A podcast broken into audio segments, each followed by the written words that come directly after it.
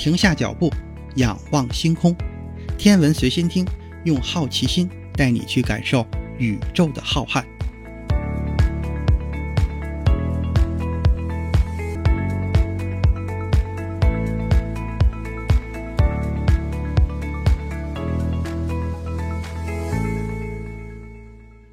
心如宇宙大，世界全装下。本节目由喜马拉雅独家播出。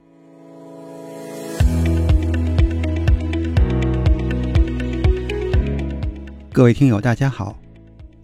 人类从来就没有停止过寻找外星生命的脚步。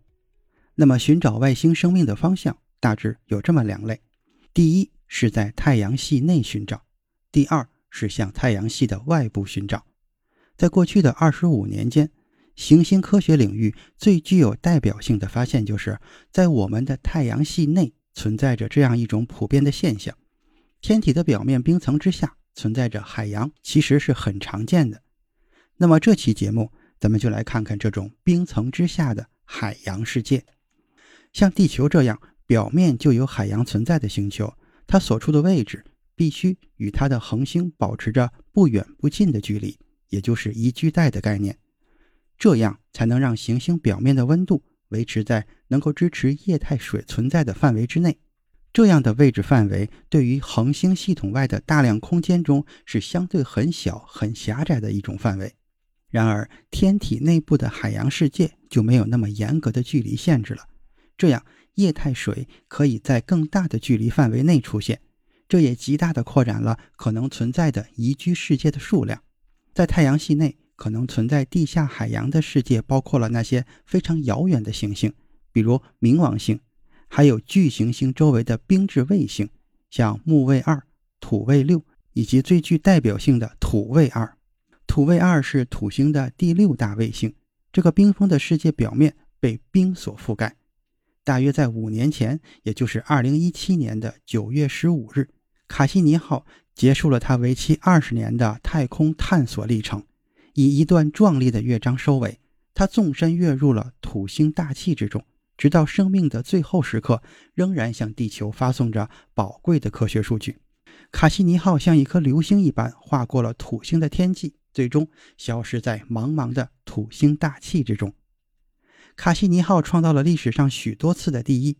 它是在1997年发射升空，并在2004年抵达土星系统，踏入了无人涉足的探索领域，成为人类第一个进入土星轨道的太空探测器。它的探测目标是神秘的土星、土星环以及土星的大量卫星，并获得了许多重要的发现。直到今天，科学家们仍然会为它所收集到的科学数据感到惊叹不已。卡西尼号在探测过程中注意到，一些冰粒和水蒸气会从土卫二冻结的表面裂缝中喷射出来，就像星球表面产生的巨大喷泉。最近，一组国际科学家团队研究了卡西尼的探测数据。他们在土卫二的地下海洋中发现了一些新的证据。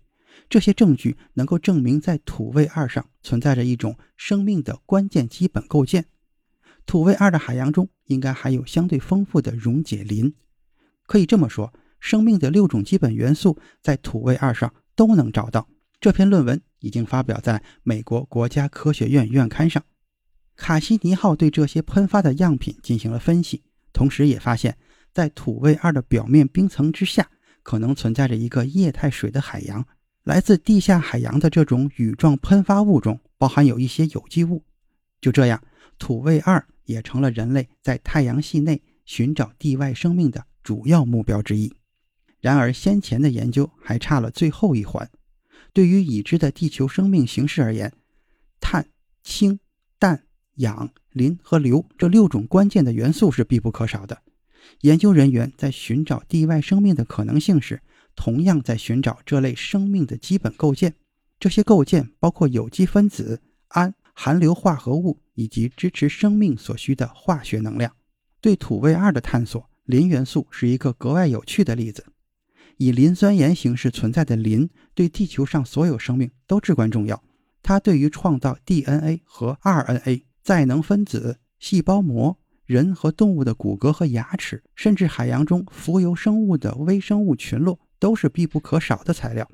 可惜的是，在先前的研究表明，土卫二的海洋几乎包含了我们所知生命的所有基本要求，就是没有磷。这样的结果一下子让土卫二上生命存在的可能性小了很多。